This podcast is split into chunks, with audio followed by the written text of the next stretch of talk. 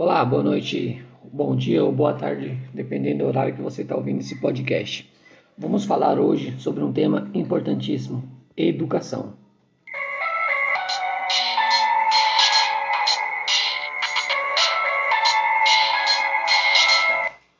Bom, na escola se valoriza determinadas matérias, como por exemplo matemática, física, língua portuguesa e muitos outros conteúdos que normalmente fazem parte do vestibular.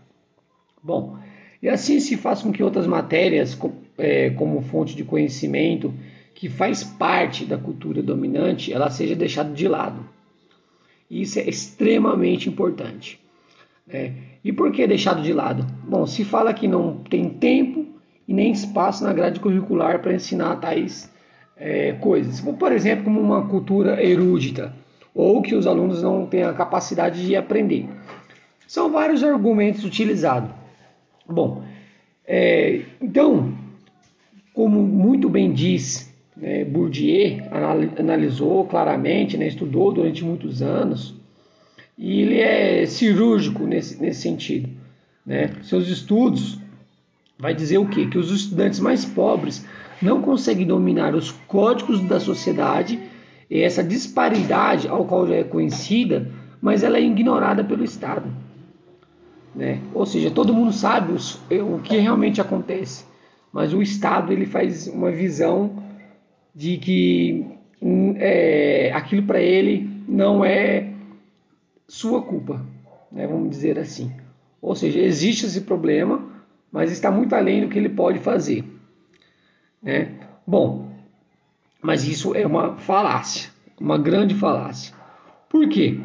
É, a solução seria, primeira coisa, demonstrar explicitamente que esses conhecimentos velados e demonstrar como eles são socialmente valorizados.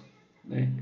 Então, normalmente, o estudante ele pensa né, que todo aquele conhecimento que ele tenta ter para o vestibular é o suficiente para uma carreira, né, para viver em sociedade. Mas não é. É muito mais que aquilo. Né? E isso ele não possui. E dificilmente vai possuir. Mesmo às vezes conseguindo entrar numa universidade, possuindo um diploma e tudo mais, ele não vai fazer parte da cultura dominante. É, é muito complexo isso, mas ela acontece. E o que fazer? Né?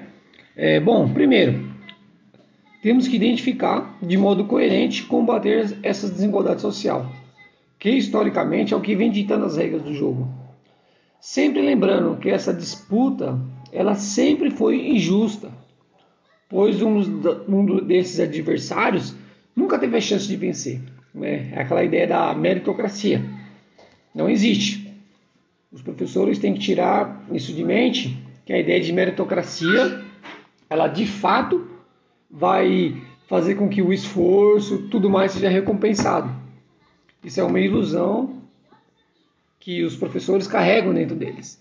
E é por isso que isso, contribuímos para que seja mantida a desigualdade social. Então temos um papel aí fundamental e um trabalho intenso pela frente. Grande abraço e espero o retorno de quem ouviu esse podcast para contribuir para engrandecer o nosso pensamento e melhorar as nossas ações. Grande abraço, até mais.